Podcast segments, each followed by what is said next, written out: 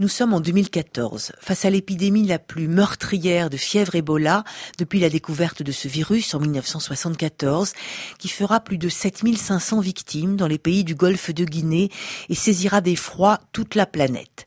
La philosophe et historienne des sciences Anne-Marie Moulin a travaillé sur place, en Guinée, avec les soignants auprès des rescapés. Elle revient sur les épisodes peut-être les plus tragiques, quand ceux qui tentaient d'éviter la propagation, ceux qui soignaient et même ceux qui guérissaient furent pris pour cible comme bouc émissaire de ce fléau. On ne sait pas très bien ce qui s'est passé exactement euh, lors du massacre de Vomé. C'était en septembre 2014 dans le sud-ouest de la Guinée, parce qu'en fait, euh, personne n'a réchappé du massacre.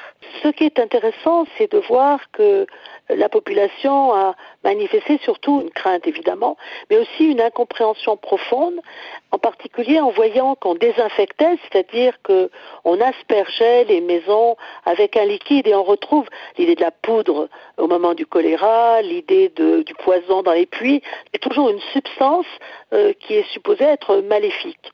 Et euh, bien sûr, personnellement, je n'ai pas assisté à un pareil épisode, mais j'ai un de mes étudiants guinéen, médecin, qui m'a raconté la peur de sa vie quand il est arrivé dans une voiture avec le sigle d'une ONG et qu'ils se sont arrêtés avant de rentrer dans le village. Et le chauffeur est allé faire ses besoins dans une mosquée. Il est ressorti, ils ont démarré, ils ont constaté avec bizarrerie que le village était vide. Et ils ont compris quand à la sortie du village, ils ont vu une barricade et les villageois les attendaient avec des machettes et il a eu la peur de sa vie parce que les villageois ont entouré la voiture. Ils étaient persuadés que le chauffeur était rentré dans la mosquée pour empoisonner quelque chose. Les pierres euh, giclaient sur les fenêtres, il a cru mourir et le chauffeur désespérément a appuyé à fond sur l'accélérateur et a réussi à sortir.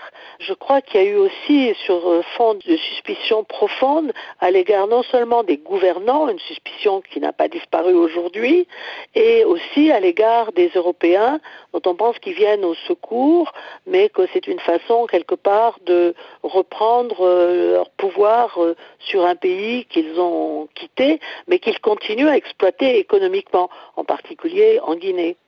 Et comment faire justement pour sortir aujourd'hui de cette notion du bouc émissaire? Est-ce que vous avez des pistes? Qu'est-ce qu'il faut faire Anne-Marie Moulin? Euh, C'est là où euh, on a besoin de temps et euh, dans le cas de l'épidémie d'Ebola, les choses se sont beaucoup améliorées vers la fin de l'épidémie en 2016, en partie sous l'effet des témoignages des survivants qui euh, ont pu témoigner que quand ils étaient dans des centres de traitement d'Ebola, ils n'avaient pas été vampirisés, on ne leur avait pas dépecé leurs organes, euh, ils avaient été bien traités et finalement ils avaient survécu et même ils étaient en quelque sorte guéris.